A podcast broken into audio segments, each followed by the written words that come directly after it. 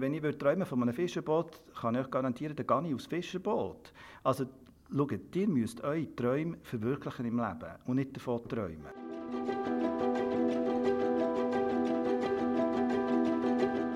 Er ist bekannt als Meisternetzwerker unter den Schönen und Reichen und wird der Stadt Bern die Angst vor dem Glamour nehmen. Der PR-Profi Claudio Rigetti ist zweifellos die schillerndste Persönlichkeit, die für den Gemeinderat kandidiert. Das ist BZ aus der Box, Wahlspezial, wo wir etwas genauer herhören wollen, was für Menschen hinter den knallharten Politikerinnen und Politikern stecken. Bei uns heute zu Gast ist der BDP-Kandidat Claudio Rigetti. Herzlich willkommen, Herr Rigetti. Schön, seid ihr bei uns. Merci, danke für die Einladung.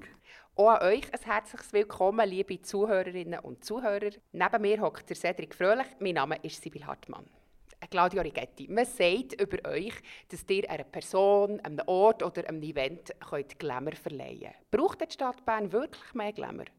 Ja, also als ihr mir vorgestellt habt, hat er also stark in die Klischeekiste gegriffen, oder? Also mit Glamour, Persönlichkeiten, Stars, das ist wirklich ein kleiner Teil von meiner Arbeit.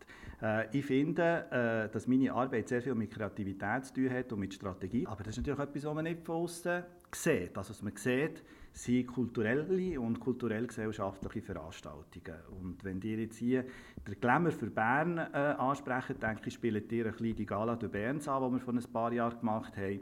Das sind äh, interessante Formate, wo man in Bern meiner Meinung nach einfach mit Natürlichkeit begegnen sollte und ohne Angst. Man würde sich irgendwie in ein Gebiet bringen, das nicht uns entspricht. Wo ich Bern gerne herbringen will, das ist in ein moderneres und dynamischeres Denken. Damit meine ich, dass wir weiter von Bern raus müssen schauen und uns stärker müssen identifizieren mit dem, was wir sind, nämlich Hauptstädterinnen und Hauptstädter.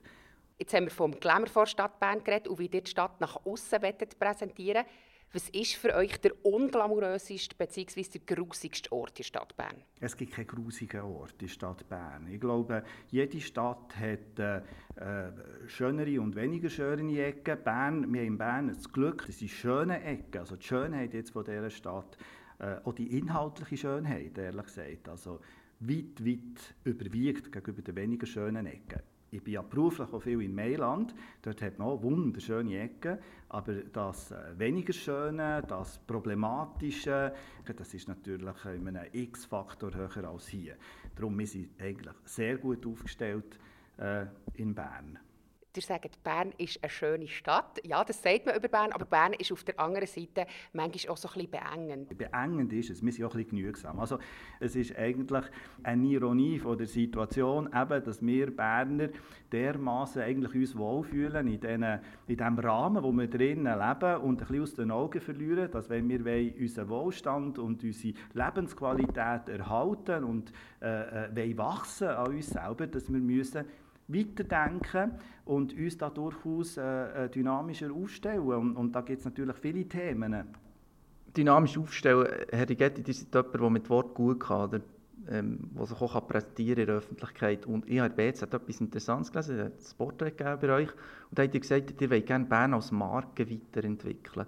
Dachvisionen für Kernthemen vorantreiben, das war ein Zitat. Und ich als Wähler, ich, da rede ich jetzt als Wähler, ich verstehe da das erste Mal nur Bahnhof. Das ist doch eher PR als Politik, oder? Nein, es ist nicht nur PR. Es fängt natürlich an, dass man überhaupt Bereitschaft versteht, dass man etwas in diese Richtung muss, äh, verändern muss. Ich habe äh, realisiert, dass sehr fleissig geschafft wird in vielen Bereichen, ob das bei Bern Tourismus ist, ob das bei der Universität ist. Es findet aber sehr wenig Austausch statt. Und es ist kein Vernetzdenken da. Also wir zahlen nicht in ein Konto ein mit dem, was wir, was wir machen, nämlich ins Konto von der Hauptstadt von der Schweiz und dass wir dort die Energien bündeln, weil wir können einen wesentlichen Mehrwert schaffen für Bern und auch eine Anerkennung bekommen, die viel grösser ist aus dem heraus. Gehen wir mal vom Blick, was ihr mit Bern gerne machen wollt, wie ihr Bern vorantreiben ein paar Jahrzehnte zurück. Und zwar an den Nachttisch von der Familie Rigetti. Wie hat so ein typisches Nacht ausgesehen bei euch, als ihr noch ein Kind war? also ich komme ja meine Mutter ist eine Italienerin, die kommt aus der italienischen Marke. Also das ist ein Dorf namens Senigallia, das ist zwischen Rimini und Ancona. Äh, mein Vater ist, äh, ist Schweizer, wobei mein Großvater väterlicherseits kommt auch aus Italien. Er ist äh, Musiker gewesen, Violinist und Konzertmeister vom Berner Symphonieorchester. Meine Mutter hat gekocht, oder? Sie ist, äh, haben natürlich eine italienische Küche gehabt, Spaghetti und äh, und äh, mediterran haben wir natürlich immer gegessen und nachher geredet. Äh, sie über immer sehr verschiedene Themen gewesen. Ich habe schon mit 13 habe ich mich für Kunst interessiert und habe Kunst sammeln und äh, von dem her ist eigentlich unser, unser Gespräch äh, immer sehr äh, gerichtet auf unsere persönliche Leidenschaft. Natürlich sind auch Themen wie Fußball und Politik auf, dem, auf, dem, auf, dem, auf, auf der Tagesordnung Ähm, also wir haben sehr, wir sehr äh, einen lockeren und unmittelbaren Umgang miteinander. Es hat auch kritische Gespräche in der Familie gerne gegeben und die, die, die, die haben ja so lange können dauern und, und manchmal auch ein laut werden, wie das so im, italienischen Tavolata ist. Ihr habt es jetzt schon angetan, mit 13 habt ihr angeblich euer erstes Bild erworben. Was war das für ein Bild? Gewesen? Ja, ich habe, so mit 12, 13 habe ich mich angefangen, eigentlich zuerst so ein bisschen für, für, äh, für Antiquität interessieren. Also, äh, das heisst, hat mich so ein bisschen fasziniert, die ganze Welt. Relativ schnell habe ich mich äh, habe ich angefangen, alt die meisten Zeichnungen sammeln, also äh, so schöne akademische Sachen, die ich das Talent bewundert habe. Und irgendwann bin ich äh, in der Westschweiz, das glaube in, in La Chaux-de-Fonds, wo es einen Künstler gegeben hat, der hat Albert Locca geheißen, das war eine berühmte Künstlerfamilie. Gewesen. In, in der Westschweiz bin ich an ein knallmodernes Bild gelandet und das hat mir nachher gerade der Ermo reingezogen. Von dann habe ich mich sehr stark interessiert für moderne Kunst. Schon, also es ist schon relativ speziell in so jungem Alter, äh, so ein Interesse. Also auch da wäre ich, ich, ich sehe das jetzt auch nicht so speziell, oder? Ich meine, es ist einfach eine, eine Leidenschaft, vielleicht, vielleicht ein kleines Talent, äh, wo, wo ich habe mitgebracht in diesem Bereich. Äh, ich meine, einer, der Sport machen oder auch andere äh, Talente hat und pflegt, fängt ja relativ jung an damit, oder? Es ist einfach vielleicht ein bisschen, ein bisschen weniger gewohnt, äh, das, das, das Gebiet, äh, Kunst und dass normalerweise so Junge nicht unbedingt Interesse haben an diesen Themen. Das waren Schuhabbrecher, gell? Nein, ich war überhaupt nicht Schuhabbrecher. Ich weiß nicht, woher das, das kommt. Äh, ich habe äh, die Primarschule äh, Pestalozzi abgeschlossen. Nachher bin ich im Munsinger äh, in der SEC. Gewesen. Von dort bin ich an die École Supérieure de Commerce gegangen. Ein Jahr habe ich habe ich das sogenannte Cours Präparatoire gemacht, wie das geheißen hat. Das war eine sehr schöne Zeit. Gewesen. Und dann bin ich in der Maturaabteilung. Aber eben in dieser Zeit habe ich nachher mich auch auf der beruflichen Seite weiterentwickelt, habe meine Galerie können eröffnen, es haben sich einfach Gelegenheiten ergeben, auch mit dem Kunstverlag und dann habe ich einfach müssen mich entscheiden, äh, Schule oder Arbeit. Also in meinem Leben ist immer sehr wichtig, dass das, was man macht, macht man hundertprozentig und nicht weniger. Und von, von, dort habe ich entschieden, dass ich switche, also nicht abbreche, dass ich ins, äh, ins KV, eine KV-Lehre äh, äh, äh, mache und die habe ich nachher glaube im 88 oder so abgeschlossen. Zu dem Switch. Ja. Der Switch hat nur stattfinden behaupte ich jetzt. Ihr habt das Startkapital für die Gründung von eurem Verlag, die 50'000 Franken von eurem Vater bekommen, hat man in BZ können lesen von ein paar Jahren. Da ist das Bild vom verwöhnten Einzelkind nicht weit weg. Nein, das, also das würde ich nicht sagen. Also ich sehe das, was wir gemacht haben, oder die haben vorhin vom äh, Familientisch geredet, oder? und wir sind sehr eine enge äh, äh, Familienbande in dem Sinn. Und ich glaube, das, was wir gemacht haben, ist mehr so die Idee von einem Familienbetrieb gewesen, weil meine Eltern, die haben mich am Anfang nicht nur finanziell, also mein Vater hat mich am Anfang finanziell unterstützt, das ist richtig, aber meine Eltern und auch meine Mutter bis lang, lang später ist immer an meiner Seite gewesen, hat Leute empfangen in der Galerie, hat geholfen bei den Aperitifs. Also ich betrachte das eigentlich als Grundstein vom Familienunternehmen, wo wir dort äh, gegründet gegründet haben. Also verwöhnt bin ich nicht. Mein Vater war wirklich sehr streng.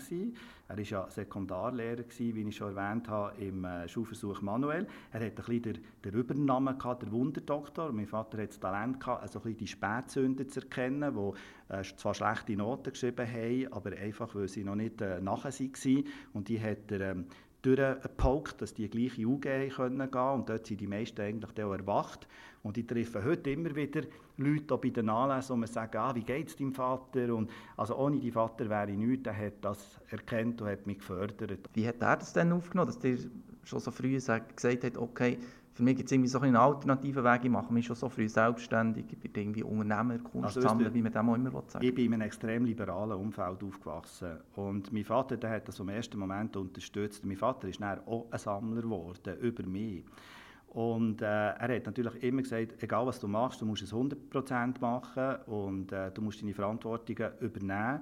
Und äh, er hat natürlich auch gesagt, und du machst einen Schulabschluss. Und ich habe ja den Schulabschluss gemacht. Und offenbar ist es ja auch eine Belastung. Sie hat nämlich ebenfalls in dem Porträt, das ich vorhin schon angesprochen habe, so ein bisschen im Schalk gesagt, dass er mit 22 die erste Lebenskrise hatte. so früh, muss man sagen.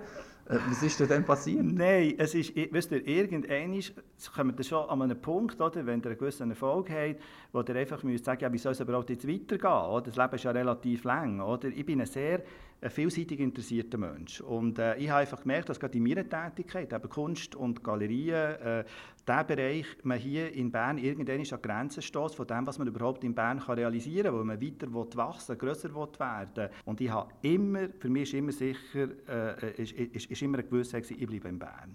Und von dort bin ich habe ich mich auch weiterentwickelt und, und neue Herausforderungen können annehmen. Natürlich auch dank, wie ich Kunst verstanden habe, wie ich die Anlässe ausgerichtet habe, äh, wo ich Begegnungen habe machen mit Leuten aus der Wirtschaft, die mich nachher eigentlich dazu überzeugt haben, dort reinzukommen und dort eigentlich meine kreativen Talente reinzubringen. Und so bin ich dort nachher eigentlich in das hineingekommen, was wir heute machen. Eben Markenmanagement, Events und, und, und Marketing, also diese die Themen.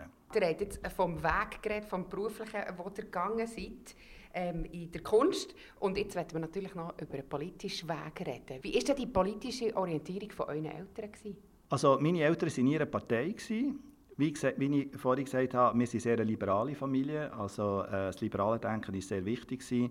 Kultur, Bildung ist für meinen Vater sehr wichtig. Gewesen. Also ich glaube, ich bin heute am richtigen Ort in der Politik aus Sicht von meinen Eltern und von der, von der von unseren Familienwurzeln, weil mit der BDP sind wir ja in der Mitte und ich glaube, dass äh, die Mitte wirklich äh, die beste, der beste Ort ist, für mich Politik zu machen, weil man die, die besten Modelle, die besten Ideen kann verbinden von allen Seiten. Ihr seid ja erst im Hinblick auf die Wahlen bei BDP eingestiegen und wir fragen eigentlich alle Kandidierenden, die hier vorbeikommen bei BZ aus der Box im Wahlspezial, wie seid ihr eigentlich politisiert worden? Ich tue jetzt ein bisschen steil formulieren. das, aber, das klingt jetzt aber politisiert worden. Wir sind doch alles politisch denkende Menschen im weitesten Sinn, oder?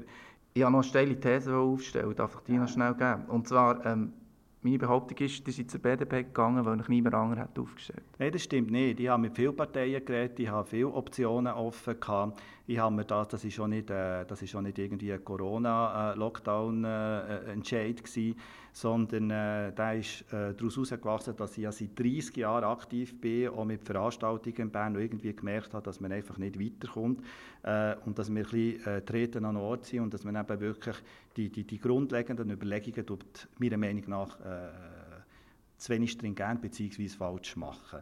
Und ähm, bei der BDP schlussendlich habe ich mich entschieden, mit der BDP ins Boot zu gehen, weil ich dort äh, auch mit der Person, also mit dem Philipp Kohli, jemanden gefunden habe, der meine Idee wirklich sehr gut aufgenommen hat.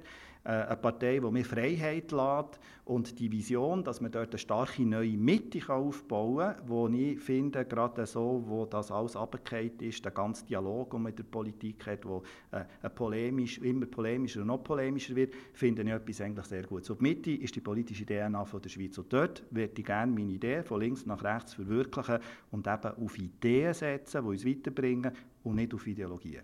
Aber es ist schon ein relativ stotziger Einstieg, sich für Gemeinderat, also in eine Partei beizutreten, für als Gemeinderat zu kandidieren und dann noch also für eine Stadt. Ziel, mein Ziel wäre, Stadtpräsident zu werden, weil ich sage, es ist ganz wichtig, dass der sagen wir, der, der erste Verkäufer von der Hauptstadt auch dort sich wirklich mehr einbringt und auch vielleicht zu der Bevölkerung äh, äh, aufzeigt, was alles möglich wäre und man versucht, die Leute zu begeistern und abzuholen. Wir, wir müssen wirklich zusammenrücken, meiner Meinung nach, und dort weiterdenken und ein bisschen weniger genügsam werden. Wir können so viel rausholen aus dieser Stadt noch.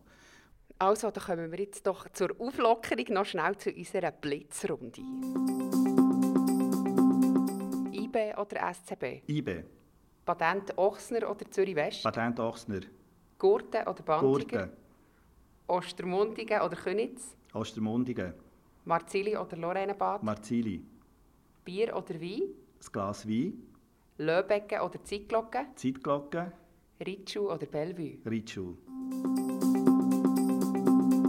Ja, kommen wir noch zum Thema, wo äh, wir zwangsläufig immer wieder und jetzt immer wieder mehr müssen darüber reden Corona. Corona hat uns aber auch allen viel freie Zeit beschert. Wie habt ihr die verbracht? Die, die, die, das Slowdown, das im Frühling kam, glaube, das hat mir auch gut getan. Weil das hat ermöglicht, dass man ein bisschen mehr in sich hineingeht und auch ein bisschen über sich nachdenkt. Äh, und äh, vielleicht die Idee, die man immer hat, ein bisschen Hintergrund drängen wegen sagen wir, Tagesgeschäft, der Tagesaufgabe, hat man können, ein bisschen Zeit zuzuwidmen. Ähm, ich habe die Zeit mit meinem Vater verbracht. Äh, man hat ja im März, April nicht genau gewusst, wie, wie, wie, wie stark und wie problematisch das Ganze ist. Und ich habe dann wirklich zu 100 Prozent seine Pflege übernommen. Ich bin in dieser Zeit sehr nah äh, mit meinem Vater zusammengewachsen. Das war für mich eine sehr bereichernde äh, äh, Zeit. Gewesen. Aber ich bin auch froh, dass es nicht zu lang war. Und ich hoffe wirklich, dass wir jetzt nicht nochmal in so eine Situation hineinrutschen. Ihr habt vorhin schon gesagt, ihr wohnt äh, neu in eurem Elternhaus mit eurem Vater zusammen im Fischer Metteli. Und ich habe gelesen, ihr das Hobby auf dem Balkon Hortensien züchten. Ist jetzt nicht so ein glamouröses Hobby? Nein, wir haben eine Terrasse. Also ich bin mit meinem Vater wieder zusammengezogen. Ich war ja eine Zeit lang auch in Mailand und äh, ziemlich viel unterwegs. Aber äh, auf der Terrasse äh, bei uns daheim äh, ist, es noch, ist es noch viel weniger bunt, ehrlich gesagt. Was ich sehr gerne habe, sind Hostia-Funkchen. Also das sind eigentlich vor allem viele schöne grosse Blätter. Und äh, das hat für mich so ein bisschen der, der, Hauch eines botanischen Gartens. Und als Bub bin ich immer sehr oft sehr gerne durch den Berner Botanischen Garten gelaufen. Das ist für mich einer der schönsten Ecken übrigens von Bern. Nochmal schnell eine Frage zur Situation mit eurem Vater. Äh, man sagt von euch, dass ihr jemand seid, der immer ähm, sehr früh heimgeht, für dass ihr eben ähm, könnt mithelfen ihn ins, ins Bett zu bringen. Aber als Gemeinderat oder sogar als Stadtpräsident hat man sehr oft am Abend noch ein Event oder ist Nein, unterwegs. Ist, wie, wie könnt ihr diesen Job mit dieser Situation nicht, in Verbindung bringen? Ja, wisst ihr, ich habe relativ viel auch jetzt zu tun. Also es ist ja nicht, nein, es ist nicht, dass ich früher gehe am Abend. Ich tue mich eigentlich in Morgendienst bei meinem Vater, dann kommt Spitex, am Nachmittag haben wir äh, eine Person, die das äh, ihn betreut und äh, wenn ich gewählt würde, werden, würde ich das natürlich weiter ausbauen. Oder? Also das ist ja ganz klar handelbar und äh, ich meine, ich, ich habe da viel, viel mehr Respekt unter uns gesagt, von, von, von, von Müttern, die Kinder müssen betreuen müssen und im Job stehen mit beiden Beinen oder auch in der Führungsposition sind. Also, äh, das ist auf eine Art eine vergleichbare Situation, äh, aber ich würde behaupten, dass äh, auf diese Personen eine viel größere Belastung würde kommen. Also das ist wirklich änderbar. Ich gebe jetzt meinem Vater so viel Aufmerksamkeit, wie ich kann und wenn es dann ein bisschen weniger wird, müssen wir damit leben. Aber äh, mein Vater wird bei mir bleiben, das ist sicher. Habt ihr je vom anderen Leben geträumt? Schaut, ich habe vorher gesagt, dass ich eine sehr liberale Kindheit hatte. Ich bin immer unterstützt worden in meinen Ideen. Ich habe immer Förderer gehabt.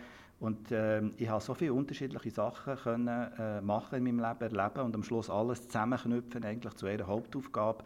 Und äh, ich bin eigentlich sehr, sehr, äh, sehr glücklich. Also ich vermisse in meinem Leben eigentlich, man kann nicht sagen nichts, aber sehr wenig. Also nie von einem Fischerboot irgendwo in Toskana träumt, ganz einfach. Nein, warum? Also ich meine, wenn ich träumen von einem Fischerboot, kann ich euch garantieren, dann gehe ich aufs Fischerboot. Also schaut, ihr müsst eure Träume verwirklichen im Leben und nicht davon träumen. Und euer Traum aktuell sieht so aus, dass ihr in die Berner Regierung rein wollt. Ihr habt hohe Ansprüche, mit, sogar mit dem, Gemeinde, äh, mit dem Stadtpräsidium. Ich muss gleich sagen, ihr seid im Moment der Aussenseiter, das ist klar, glaube für alle, aber mal angenommen, euch gelingt jetzt der Goal. Äh, die Zeit die Gemeinderat ein, euer Leben würde es irgendwie gleich auf den Kopf stellen. Ähm, ihr müsst auf Sachen verzichten, habe ich das Gefühl. Auf was könntet ihr denn verzichten, auf was wollt ihr nicht verzichten? Das ist, glaube ich, die entscheidende Frage. Also ich glaube, das Leben besteht aus Prioritäten. Sollte ich gewählt werden, dann ist ganz klar das meine Priorität und ich ordne alles andere dem unter. Und das heißt, dass man, wie dir richtig äh, gesagt hat, muss man auf Sachen verzichten.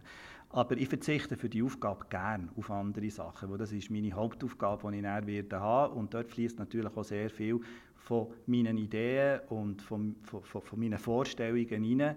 Und ich kann ja die dort umsetzen. Äh, und das ist, glaube ich, äh, äh, eine grosse Herausforderung, aber auch eine, eine grosse Befriedigung und Freude, die man hat in dem Ganzen. Also, ich wäre sehr dankbar, wenn ich das machen dürfte. Für mich wäre das nicht eine Arbeit, sondern für mich wäre das eine Berufung, das zu machen. Also auf diese Art würde ich so ein Thema angehen. Ich habe in meinem Leben, Privatleben, Arbeit äh, und was ich gemacht eigentlich nie voneinander getrennt, weil ich das mit der gleichen Leidenschaft, mit der gleichen Konsequenz gemacht. Für mich fangen Tage an, wenn es nötig ist, sie enden, wenn sie dürfen enden. Wochenende wird geschafft, äh, Ferien. Ich bin nicht einer, der terminierte Ferien muss haben, weil meine Arbeit mich erfüllt und ich hoffe, wenn ich die Erfahrung dort machen dass ich nach vier Jahren werde sagen, das ist auch so eine schöne Erfahrung gewesen, aber das würde man ja dann erst rückwirkend können zusammenfassen Apropos verzichten, auf welche Genussmittel könnt ihr nicht verzichten? Was ich wirklich sehr gerne habe, muss ich ganz ehrlich sagen, jetzt lachen alle die, die wir kennen, das ist äh, Rüeblikuchen. Auf das kann ich sehr schwer verzichten. Und zwar der von der Migros. Äh, und was ich da ein bisschen schade finde, das kann ich auch der Migros sagen, dass man den nicht überall findet und dass man manchmal wirklich Umwege muss machen muss, um den zu bekommen. Aber das ist wirklich eine kleine Sucht von mir. Wie habt ihr so mit Genussmitteln in eurer Jugend gehabt? Oder hat der junge Galerist, wo ihr, ihr war, hat sich das nicht so geschickt zu kiffen? Oder wie hat es ausgesehen bei euch? Also um mich herum haben sehr viele Leute gekifft. Ich hatte nie Probleme mit Leuten, die kiffen, ganz ehrlich gesagt. Äh, ich hatte natürlich viel mit Künsten zu tun gehabt und, äh, und äh, äh habe da eigentlich... Äh, das hat mich jetzt nicht, nicht, nicht gestört. Also meine Sucht ist dann wirklich äh, die Faszination vom Sammeln. Oder? Ein Sammler weiß, von was ich rede. Wenn der äh, eine Sammlung von etwas aufbaut, ja jetzt Fotografiesammler und ihr seht das Bild und das Foto, ihr unbedingt wollt für eure Sammlung und habt noch zehn andere, die euch das wegschnappen wollen, oder? Und da, da fängt das Herz anschlagen, dann will man das unbedingt haben. Das ist auch eine Sucht. Das war vielleicht meine Sucht in dieser Zeit vor allem. Rigetti, habt ihr auch gekifft? Äh, also ich kann sagen, ich habe passiv gekifft, weil ich einen, einen lieben Cousin von mir in Mailand und das war also wirklich ein Ultrakiffer meiner Meinung nach. Und wenn ich bei ihm gewohnt habe, im Haus von meinem Onkel, dann war man äh, Passivkiffer. Aber aktiv habe ich, äh, habe ich nie gekifft, nein. Der Cedric hat es vorhin schon gesagt, ihr seid in diesem Wahlkampf ein Farbtupfer gewesen. Ihr seid auch mit eurem Kleiderstil, fallt ihr unter den Kandidaten absolut auf. Was bedeutet für euch der Stil? Ja, also ich glaube, äh, äh, der Stil ist, ist, ist, ist, eine persönliche Identifikation, die man hat. Jeder Mensch hat ja einen Stil. Ich bin jemand, der gerne äh, Vielfältigkeit hat. Also äh, es ist, äh, mein Stil ist so, wie, ich, wie ihr mich seht. Also so laufe ich seit ich 12, 13 bin um. Äh, um, pardon. Und, äh, Könnt ihr das schnell noch ein bisschen beschreiben für unsere Zuhörerinnen ja, und Zuhörer? Also, dass, dass, ich, dass ich einfach immer mit einem Veston und äh, einem, äh, wie sagt man, einem Poschettli. Mit 13 habt ihr schon ein Poschettli? Ich hatte Poschettli, ich bin so rumgelaufen und ich, bin, ich, bin, ich hatte viele Freunde, gehabt, ich war nie irgendwo ausgrenzt. Gewesen. Ich habe äh, eine ganz coole Jugend im, im, im Munsinger gehabt. Äh, das, ist, das ist Toleranz und, und ich bin sehr tolerant mit anderen. Soll jeder so sein, wie er sich wohlfühlt. Ja, ich würde sagen, das war doch ein äh, schönes Schlusswort. Gewesen. Merci vielmals für euren Besuch, Herr Rigetti. Wir wünschen euch einen ganz guten Endspurt bis zum 29. November. Merci. Und für euch, liebe Zuhörerinnen und Zuhörer, wenn ihr noch mehr erfahren wollt über die Menschen hinter den anderen Kandidierenden, findet ihr all unsere Wahlspezialgespräche auf Spotify, Apple Podcast Music und auf allen anderen gängigen Podcast-Portalen.